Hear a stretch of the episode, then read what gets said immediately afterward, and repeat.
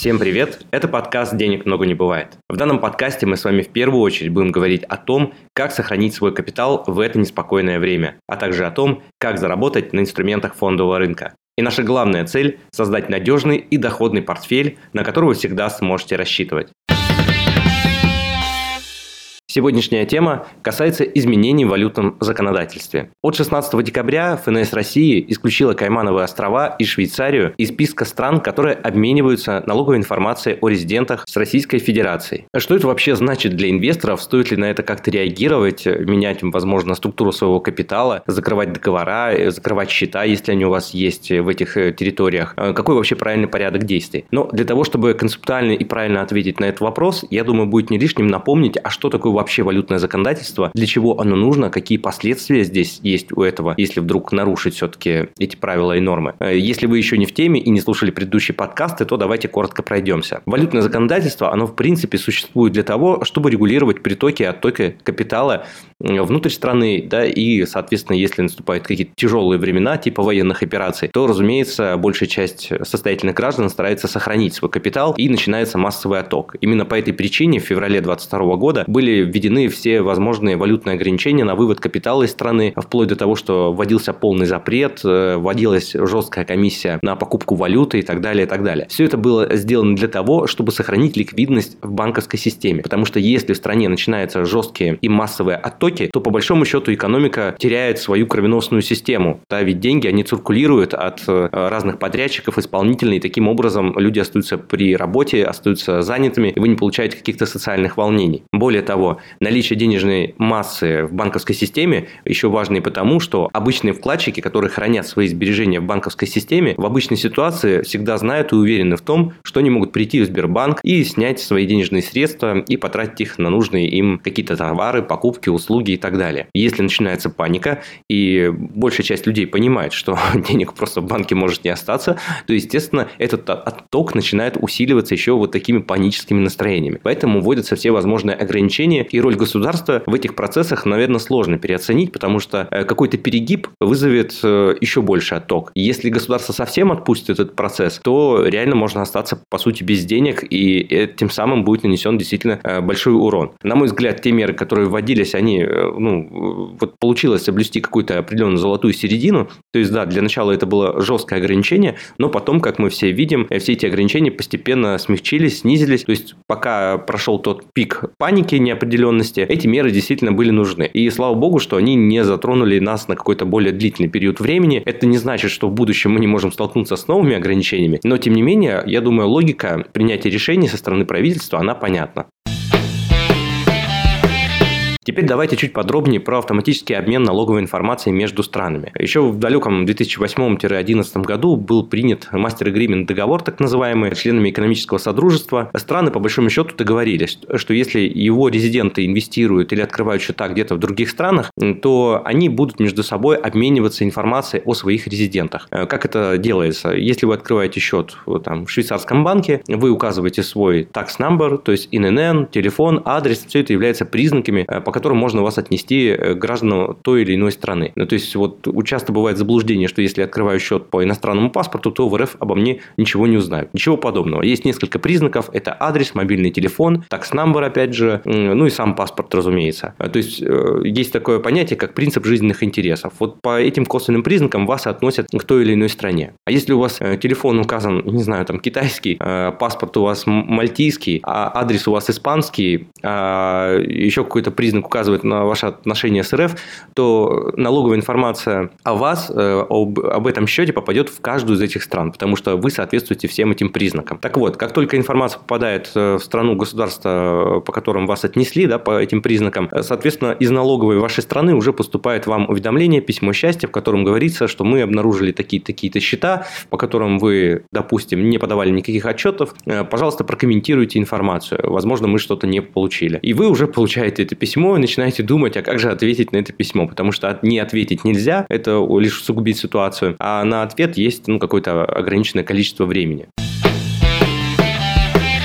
Таким образом, вот эта система автоматического обмена налоговой информацией позволяет налоговой получать достоверные сведения и хотя бы знать о том, сколько денег у кого, на каких счетах, э, где располагается. И уже на основании этой информации задавать уточняющие вопросы. Пожалуйста, объясните, э, как вы заработали, как отчитались, заплатили ли налог, подали ли э, уведомление об открытии и закрытии счета, подали ли отчет о движении денежных средств, заполнили декларацию и так далее, и так далее. Это также позволяет проверить на наличие каких-то запрещенных валютных операций, да, если вы вдруг совершали их по счету, поскольку их первый вопрос, как правило, заключается в том, чтобы вы э, предоставили выписку об операциях по этому счету, полюсу, стратегии, если это про ценные бумаги речь идет. И уже на основании этой информации они выносят там какое-то решение о том, что вы все сделали хорошо, или вот что-то недоплатили, или нарушили, выставляют вам тогда штрафы и так далее, и так далее. И здесь мы подходим к самому важному. Если вы совершаете по вашему счету, который находится за границей, запрещенные валютные операции, то штрафы сейчас составляют от 20 до 40 процентов по таким операциям. И несмотря на то, что за последние два года у нас валютное законодательство было достаточно сильно либерализировано, то есть большая часть запрещенных операций, они просто отвалились за ненадобностью, поскольку э, эти правила впервые писались еще там в 90-х годах. Но, тем не менее, остаются э, такие операции, которые, казалось бы, безобидные, но, тем не менее, в свете текущих изменений в законодательстве могут вызвать определенные проблемы. Что значит э, исключение стран из этого списка автоматического обмена налоговой информацией? Да? То есть, речь идет про Кайманы и Швейцарию в первую очередь. Это одни из самых популярных юрисдикций у российских граждан. То есть, Швейцария – это банковские счета, банковские инвестиционные счета одновременно. Кайманы – это, как правило, какие-то фонды управляющих, это какие-то стратегии, страховые компании там находятся. То есть, там тоже такой глобальный достаточно финансовый центр и очень много финансовых провайдеров и услуг там находится, и наши резиденты имеют э, возможность их оформлять.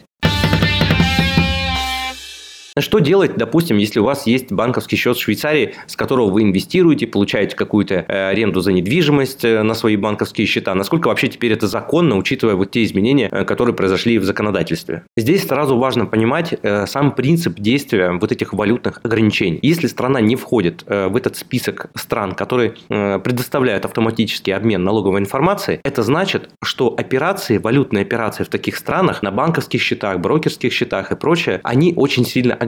То есть есть жесткий перечень разрешенных операций. Соответственно, читаем. Если этой операции нет в списке разрешенных, она автоматически является запрещенной, и значит штрафы по ней составляют от 20 до 40 процентов. Какие теперь традиционные ситуации э, возникают у наших соотечественников, да, имея счета в Швейцарии? Ну, допустим, вы сдаете квартиру э, за границей, при этом сами э, живете и проживаете на территории РФ и находитесь здесь больше 183 дней. Почему я так подчеркнул и акцентировал внимание на этом количестве дней нахождения в РФ. Но потому что если вы находитесь больше, чем полгода в РФ, значит вы имеете статус валютного резидента РФ. И, соответственно, если у вас есть этот статус, вы попадаете под все эти обязательные мероприятия, связанные с тем, что вам нужно отчитываться по своим счетам и э, соблюдать валютное законодательство в части разрешенных валютных операций. Что касается получения денежных средств э, за аренду от недвижимости на территории Швейцарии, имеется в виду, если у вас банковский счет открыт на территории Швейцарии, то напрямую зачислять денежные средства на этот банковский счет вы не имеете права. С другой стороны, мы живем в таких условиях, когда получать денежные средства, скажем, от каких-то немцев на свой счет э, в Россию, ну, мягко говоря, сомнительное мероприятие, учитывая, что банки, в принципе, не соглашаются проводить какие-то операции, тем более там на крупные суммы, да еще на счета российские банки. Э, более того, у нас банков-то осталось, которые не попали под санкции. Вообще можно потом по пальцам перечесть. То есть европейские банки мало того, что в целом не хотят переводить э, денежные средства в РФ, так еще и надо найти найти такой банк, который вообще находится не под санкциями, который чисто юридически э, не имел бы каких-то препятствий для того, чтобы, скажем, там, Credit Suisse вам сделал перевод э, в РФ. Да, как мы знаем, там Тинькофф, Росбанк тоже недавно попали под санкции, и большинство зарубежных контрагентов просто отказываются переводить денежные средства на счета в эти банки. Их э, интерес тоже можно понять, они тоже финансовые институты, и они также переживают за свои лицензии. Они не хотят э, нарваться на какие-то штрафы, потому что мы знаем, что штрафы в европейской юрисдикции, в американской юрисдикции коррупции, особенно в финансовой сфере, они очень большие. То есть там за операцию на тысячу долларов они могут получить штраф в несколько миллионов. Конечно, это просто нерентабельно. И они тратят большие деньги на то, э, чтобы роботы, автоматические системы, комплайенс-офицеры анализировали каждую операцию и практически в ручном режиме одобряли и рассматривали сделки, тем более с российскими э, банками, с российскими резидентами, потому что сейчас это красная тряпка для всего мира. Так что же делать э, нашим резидентам, если все-таки недвижимость есть, э, доход по ней, разумеется, тоже хочется получать, э, недвижимость должна работать, это понятно. Какой здесь есть выход? Вы получаете денежные средства от такого нерезидента на свой счет Швейцарии, но после этого в течение 45 дней, чтобы не нарушить валютное законодательство, вам нужно сделать перевод со своего счета Швейцарии на ваш счет в РФ. Если вы столкнулись с теми проблемами, про которые я только что рассказал, что банк отказывается делать перевод в РФ, ну, во-первых, попробуйте сделать перевод в Райф или Ситибанк. Да? То есть, в принципе, на текущий момент, вот на конец 2022 года, в декабре месяце, эти банки не находятся под санкциями, их российские подразделения в том числе, поэтому такая операция должна произойти, тем более, если сумма там, ну, до 100 тысяч долларов. И если все же вы сталкиваетесь с этой проблемой, понятно, что невозможно сделать прямой перевод, в принципе, в законодательстве никак не освобождает вас от ответственности. И потом э, будем доказывать сами, что не верблюд, да, что вот просто не смог сделать перевод. Я рекомендую следующий выход. Можно открыть счет, там, скажем, в Объединенных Арабских Эмиратах, сделать перевод туда, а оттуда уже на свой счет в РФ. И тогда, приложив выписки, вы всегда сможете доказать ФНС, что вы сделали все для того, чтобы сделать этот перевод. Но если вам отказывают уже и в переводе на счета в, Эмират, в Эмираты, тогда создайте поручение в банке и добейтесь отказа от банка. Да? То есть э, лучше всего получить письменный отказ, что банк вам дает мотивированное суждение, говорит, вот мы на основании таких-то законов, принятых ЕС, отказываемся вам э, делать перевод. Что ж, если у вас есть такой документ, он снимает все вопросы. Но э, на моей практике я еще не встречал никого, кому бы банк предоставил вот такой однозначный отказ. Поэтому что можно сделать? Можно подать поручение, перевод на вывод денежных средств в РФ. И если эта транзакция будет отклонена, просто скачать выписку да, с тем, что вот вы сделали там несколько попыток, и у вас отказы, отказы, отказы. И там, не знаю, какой-то имейл распечатайте, что вы направили службу поддержки с просьбой разъяснить, и никакого ответа не получили. Или получили какой-то общий ответ. То есть, э, ваша задача собрать максимальное количество информации о том, доказывающих, что вы предприняли все эти действия, чтобы снять с себя ответственность и не попадать на вот эти неприятные 20-40% от э, вот этой запрещенной валютной операции, что вы со своей стороны сделали все возможное.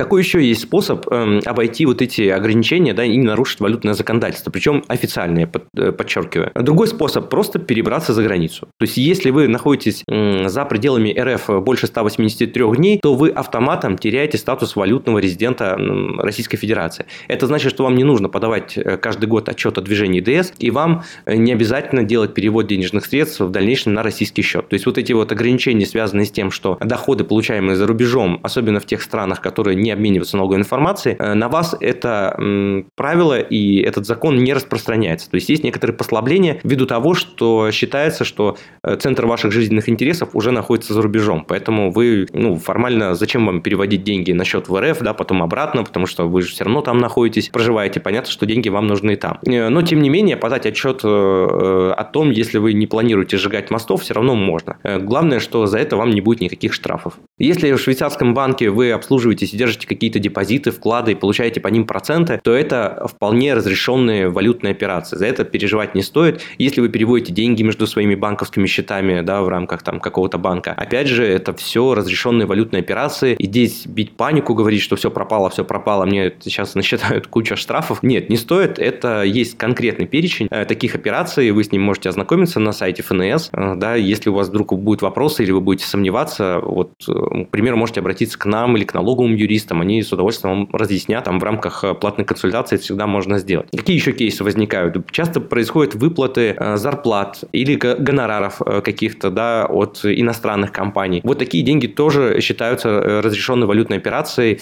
Главное, чтобы они были задокументированы, и вы могли сказать, что вот мне выплата от иностранной страховой компании, она отказывается, там, ну, понятно, не будет она делать на счет в РФ, но это понятная связка, да, вот иностранная страховая компания, иностранный банковский счет, деньги получили, все, окей, никаких вопросов вопросов нет. Выплаты по решению судов тоже все нормально подходит, тоже разрешенная валютная операция. А теперь поговорим про ту часть, которая как раз э, нарушает валютное законодательство и которая вызывает уже дискомфорт у наших инвесторов в плане, допустим, инвестиций за границей. Если у вас есть счет э, в Европейском банке, там, Швейцария в частности, да, мы говорим сейчас про нее. А так как Швейцария была исключена из списка автоматического вот, обмена налоговой информацией, то теперь получение купонов, дивидендов э, на свои счета э, Швейцарии является незаконной валютной операцией. Как правило, вообще там устроен процесс. Когда вы открываете банковский счет, вам вам предлагают параллельно, чтобы деньги не лежали, работали, покупать какие-то акции, облигации. И вот в отличие, скажем, от брокерских каких-то структур в России, когда вы инвестируете через Швейцарию, через швейцарские банки, то доходы по ценным бумагам там падают сразу на банковский счет. То есть там нет как такового разделения между банковским и брокерским счетом. Там это одна структура. И в этом кроется основная суть и соль проблемы. То есть если бы вы нашли в Швейцарии чистого брокера, который не имеет банковской лицензии, то это было бы, э, это был бы просто брокерский счет, на который вы получаете дивиденды и купоны по облигациям. То есть, к примеру, если у вас есть счет в Interactive Brokers, это американский брокер, этот брокер не имеет банковской лицензии. И США, как вы знаете, тоже не обмениваются налоговой информацией с Россией по ее резидентам. И делают это уже там достаточно давно. США вообще, по-моему, ни с кем в мире не обмениваются налоговой информацией. Э, но, тем не менее, все в мире стараются обменяться США налоговой информацией. Это как бы вообще отдельная тема. Но суть в том, что наличие счета в IB в Америке не является каким-то незаконным, и поступление купонов, дивидендов тоже является законными валютными операциями, несмотря на то, что США не входит в автообмен. Э, вот если бы вы в Швейцарии нашли тоже брокера, это тоже бы считалось нормальной практикой. Но если вы инвестируете через банк, да, конфуз. Вроде, по сути, ситуация и операции те же самые, но до юра они имеют разную природу, и поэтому получение денежных средств на свой банковский счет в Швейцарии является уже запрещенной валютной операцией, поэтому если у вас есть активная инвестиционная деятельность, вы покупаете, продаете бумаги, купоны, дивиденды, все, здесь надо нажать на стоп, либо получили доход, вывели в РФ. Получили доход, вывели э, в Эмираты, потом с Эмиратов в РФ, показали выписки, приложили, отчитались, все, ничего не нарушили. Теперь это надо делать. Либо альтернативный вариант, переезжаем за границу, 183 дня не находимся, все, эти ограничения сняты. Еще один вариант, получаем гражданство ЕС и вообще спокойно обслуживаемся на территории Евросоюза, да, и там вопросов нет, и со стороны РФ валютного законодательства тоже вопросов не будет. Но это отдельная тема, мы ее обязательно обсудим. Какие еще операции являются теперь запрещенными в Швейцарии? Э, вот я говорил про зарплату, да, то есть если вы получаете гонорар от иностранных компаний, то там все понятно, все окей. Иностранная компания, вот ваш иностранный банковский счет. Но если вы работаете дистанционно, находитесь э, там в Евросоюзе и меньше 183 дней, то есть все еще являетесь валютным резидентом, или наоборот, вы находитесь на территории России, но получаете зарплату не на свой российский счет, а на свой счет в Швейцарии. Такое тоже может быть, хоть, хоть и не часто, но тем не менее возможно. Вот такая операция получения зарплаты является запрещенной запрещенные валютные операции. Причем здесь ответственность несете не только вы, как физлицо, которое получает денежные средства, но и ваш работодатель также несет ответственность. Э, точный размер там штрафов, э, по-моему, он даже еще больше. Другая частая ситуация, которая э, почему-то считается нашими резидентами вполне себе безобидной, но тем не менее с точки зрения валютного законодательства очень даже ощутимы. Если вы, как два резидента Российской Федерации, решили дать денег в долг вашему другу и сделать это через счет Швейцарии, добро пожаловать, сразу штраф 20-40%. Э, первый раз вы получаете штраф за то, что передаете деньги в долг, а второй раз начисляется штраф за то, что вы принимаете эти деньги потом обратно. И, соответственно, у той стороны, которая принимает денежные средства, автоматом рождаются такие же обязательства и такие же последствия. То есть, а в целом, э, можно тело долго будет отдать государству за счет вот таких манипуляций. Поэтому с этим нужно быть осторожным. Если вы хотите кому-то дать денег в долг, э, то следите за тем, какой статус, кому именно вы переводите, насколько эта действительно операция разрешена и так далее, и так далее. Есть один канал инвестирования, который подразумевает ну, отсутствие какой-либо отчетности и возможности проверить там у госорганов любой страны, это криптовалюты. Знаю, что на рынке такие практики существуют, но тоже с этим нужно быть осторожным. Многие считают, что криптовалюта это прям вот какой-то панацея решение всех этих проблем, но на самом деле это не так, потому что э, когда проводятся сделки с криптовалютой, зачастую, да, вот практика, которая сложилась на рынке, э, не требуется никаких документов, подтверждающих, э, то есть вы, когда вносите денежные средства в контур криптовалюты, криптовалюты, там USDT, какие-то стейблкоины, у вас не остается никаких оснований, документов, что вы приобретали эту валюту или потом продавали. Э, то есть, если вы захотите потом в дальнейшем использовать эти денежные средства в банковской системе Евросоюза, то, скорее всего, столкнетесь с проблемами, потому что биржевой кошелек вы открыть не можете, а с холодных нет никакого подтверждения. И для европейских банков это, по сути, тот серый темный нал, который уже никуда нельзя будет деть. Разве что на какое-то потребление, но объемы потребления, они, как правило, очень небольшие. А если зайдет речь о том, что вы хотите приобрести недвижимость, есть какой-то бизнес в Евросоюзе, то вот с такими деньгами уже будет очень тяжело управляться, вы, по сути, не сможете их нормально использовать и как-то там быстро, используя банковскую систему, делать переводы и вести взаиморасчеты. Теперь пару слов про Кайманы. В чем отличие Кайманов вообще от Швейцарии? В первую очередь заключается в том, что, как правило, на Кайманах регистрируются все возможные фонды. Это стратегии доверительных управляющих, это страховые полиса, инвестиционно-страховые полиса, э, какие-то другие финансовые продукты. Я редко в своей практике встречал инвесторов, клиентов, у которых были именно банковские счета на Кайманах. Но, тем не менее, если у вас есть именно банковский счет на Кайманах, учитывая вот последнюю информацию о том, что Кайманы исключены из автоматического обмена, вот все то, что я говорил про банковские счета в Швейцарии, оно все будет актуально и для Кайман в том числе. Но теперь я хотел бы сделать небольшой акцент на том, что делать, если вы используете какие-то финансовые продукты. Скажем, вы оформили или инвестировали в какой-то фонд, который зарегистрирован на Кайманах. Что вообще с этим делать, насколько это законно? Если вы инвестируете непосредственно в фонд, то есть через брокера или управляющую компанию, это иная финансовая организация, и вот подобного рода ограничения, как банковские счета, они не попадают. То есть инвестируете, получаете доход в рамках этой стратегии. Главное, чтобы потом этот доход, который там аккумулируется в рамках фонда или брокерского счета, счета или страхового полиса, он выводился потом на ваш банковский счет в Россию. Вот здесь очень важный есть нюанс. Если у вас есть несколько стратегий, несколько фондов, несколько полисов, несколько брокерских счетов, то движения между ними должны теперь идти непосредственно через российский банковский счет. В противном случае это нарушение и штраф от 20 до 40 процентов. Как это вскроется, если вы не подадите, допустим, информацию о ваших счетах? здесь вопрос, конечно, остается открытым. По большому счету он остается на усмотрение лично каждого, сам принимает каждое решение. Я, конечно, рекомендую все делать делать по закону так, чтобы в будущем это не, не вызвало никаких проблем и сложностей. Если вы не подаете информацию по вашим счетам или по вашим стратегиям, которые на кайманах, по большому счету у ФНС не остается никаких каналов для того, чтобы проверить э, и уточнить какую-то информацию. По крайней мере, в рамках автоматического обмена. Но я рассказывал в одном из своих выпусков, что помимо автоматического обмена существует спонтанный обмен. Это когда происходит разовый обмен информацией по каким-то конкретным кейсам, либо по запросу по каким-то конкретным лицам. Если вы не находитесь в топ-100 там, верхушки предпринимателей или политических деятелей, то, скорее всего, вероятность такого запроса она остается крайне низкой, но полностью исключать, наверное, тоже не стоит. Если вы не планируете сжигать мосты и не планируете перебираться жить за границу, э, то, наверное, есть смысл продолжать соблюдать валютное законодательство, подавать все уведомления, отчеты и просто делать операции, которые не нарушают валютное законодательство. Получили доход, вывели на банковский счет в РФ, оттуда отправили обратно в, там, в другую стратегию. Да, конечно, костов будет немного больше, потеряете на банковских операциях, но с другой стороны, как правило, расходы на банковские операции это там до 200-300 долларов, то есть на суммах там свыше 100 тысяч это уже как бы не те расходы, на которых стоит как-то экономить, учитывая, что штраф он намного больше.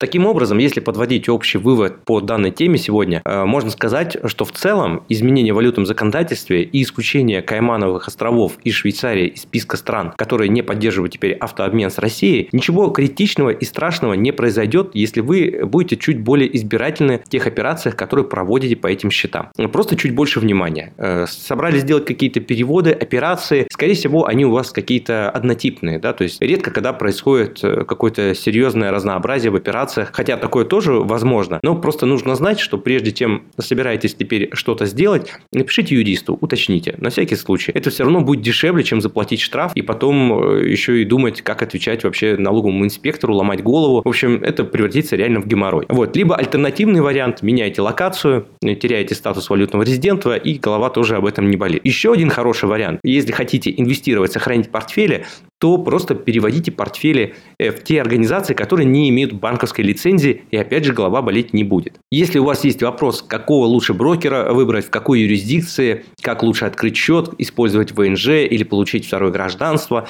то у вас есть возможность обратиться в нашу компанию, в нашу команду. У нас большой опыт по сопровождению счетов за границей. И, разумеется, я уже неоднократно говорил в наших предыдущих выпусках, что вопросы налогообложения, вопросы изменения валютного законодательства – это все то, что мы очень плотно мониторим мониторим и, э, конечно, занимаемся, потому что понимаем, что э, финансы в отрыве от налогов, в отрыве от законов и изменяющегося какого-то политического налогового ландшафта, э, они не работают. То есть этот вопрос всегда нужно решать комплексно. Более того, всегда стоит учитывать планы на ближайшее будущее. Да, если вы планируете, допустим, переехать в Соединенные Штаты, это тоже будет иметь определенные последствия. И не все брокерские счета и не все операции, опять же, вам э, можно будет оформить, не все финансовые продукты, не всех стран. И это тоже надо учитывать с учетом не только текущей ситуация, но и той ситуации, которая может, может возникнуть в будущем. Поэтому будьте осторожны. Я всем желаю правильных и доходных инвестиций. С вами был Константин Балабушка, официальный инвестиционный советник из реестра ЦБРФ, основатель агентства финансовых консультантов по еврооблигациям SkyBond. Подписывайтесь на наш подкаст «Денег много не бывает». И обязательно ставьте сердечки. Так я понимаю, что тема была актуальной, а информация полезной для вас. Читайте нас в Телеграм, смотрите нас на YouTube. Ссылки я оставлю в описании. Присылайте ваши вопросы мне в Телеграм и делитесь своими кейсами. Я обязательно отвечу на них в следующих выпусках, а лучшими практиками поделюсь со всеми подписчиками. Любое упоминание ценных бумаг и компаний в данном подкасте не является индивидуальной инвестиционной рекомендацией.